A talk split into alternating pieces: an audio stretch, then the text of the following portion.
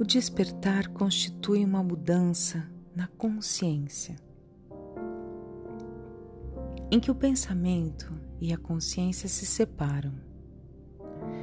Para a maioria das pessoas, não é um acontecimento, mas um processo pelo qual passam. Mesmo as raras pessoas que experimentam um despertar repentino, dramático, e aparentemente irreversível, continuam a ter de passar por um processo no qual o novo estado de consciência penetra gradualmente em tudo o que fazem e o transforma, passando assim a fazer parte integrante das suas vidas. Em vez de nos perdermos nos nossos pensamentos quando despertamos, reconhecemos-nos como consciência que subjaz ao pensamento.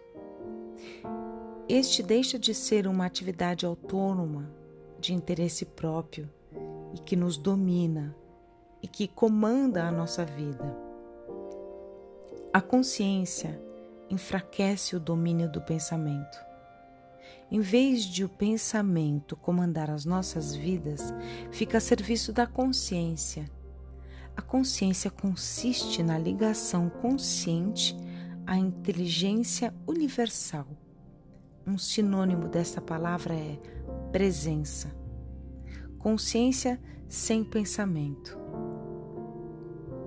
Devido à tendência humana para penetrar antigas emoções, quase todas as pessoas carregam no seu campo energético uma acumulação de dor emocional antiga e que dou um nome de corpo de dor.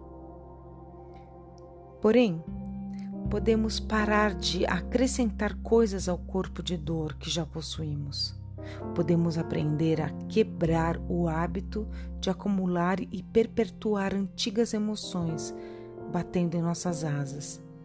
Metaforicamente falando, abstendo-nos de viver mentalmente no passado, que era algo que tenha passado ontem, que era 30 anos. Podemos aprender a manter a situação ou o acontecimento vivos nas nossas mentes, mas a voltar a focar a nossa atenção continuamente no momento presente primitivo e intemporal, em vez de estarmos presos aos filmes e elaborarmos mentalmente.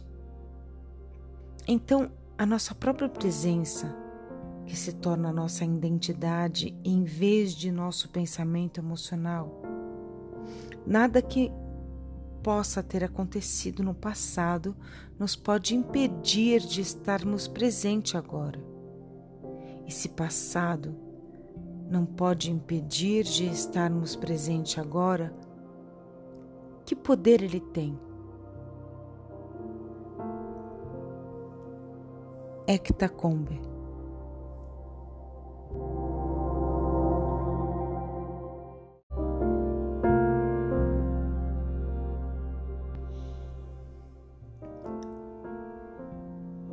A verdadeira salvação é a satisfação, paz, vida em toda a sua plenitude.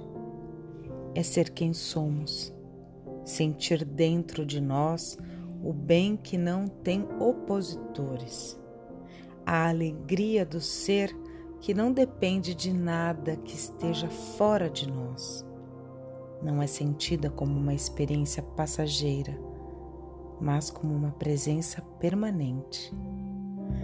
Na linguagem dos que creem em Deus, é conhecer Deus, não como algo externo a nós, mas sim como a nossa essência mais profunda. A verdadeira salvação consiste em conhecermos a nós mesmos como parte inseparável da vida única, livre do tempo e da forma, de onde se origina tudo o que existe. A verdadeira salvação é um estado de liberdade do medo, do sofrimento, de uma sensação de insuficiência e de falta de alguma coisa, e portanto de todos os desejos, necessidades, cobiça e dependência. É libertar-se do pensamento compulsivo, da negatividade e, acima de tudo, do passado e do futuro como uma necessidade psicológica. A nossa mente está dizendo que, do jeito que as coisas estão agora, não vamos conseguir chegar lá. Tem de acontecer alguma coisa, ou temos que nos tornar isso ou aquilo. Está dizendo, na verdade, que precisamos do tempo, que precisamos encontrar, negociar, trazer conseguir adquirir, compreender ou nos tornar alguém antes de nos sentirmos livres e satisfeitos.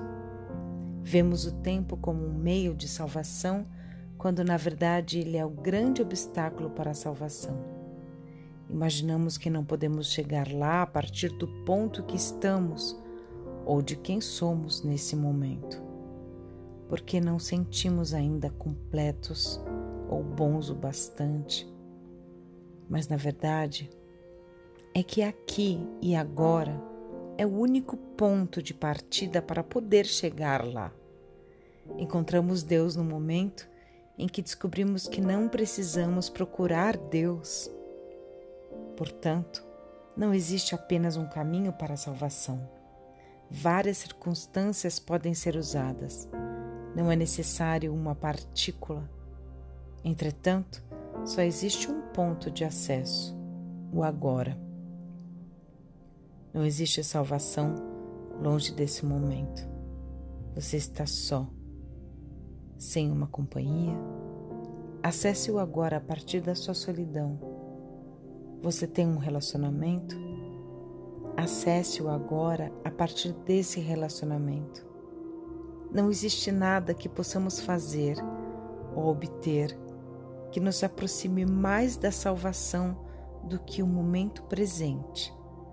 Não podemos fazer isso no futuro, ou fazemos agora, ou simplesmente não fazemos. Eckhart Tolle, O Poder do Agora, a Alma em Terapia. Eu tirei esse trecho do blog da Cati Lui, da Cabala da Luz, blogspot.com. Agradeço a sua escuta. Muito obrigada. Você está na Rádio Telúrica e aqui quem fala é Jane Stackflat. Espero que você tenha apreciado esse trecho. Eu gosto muito. Deus está presente dentro da gente. A gente é uma partícula desse universo gigantesco de luz e tudo faz parte de um todo. Como a gente chega lá ou como a gente saiu de lá, não importa. O que importa é o caminho.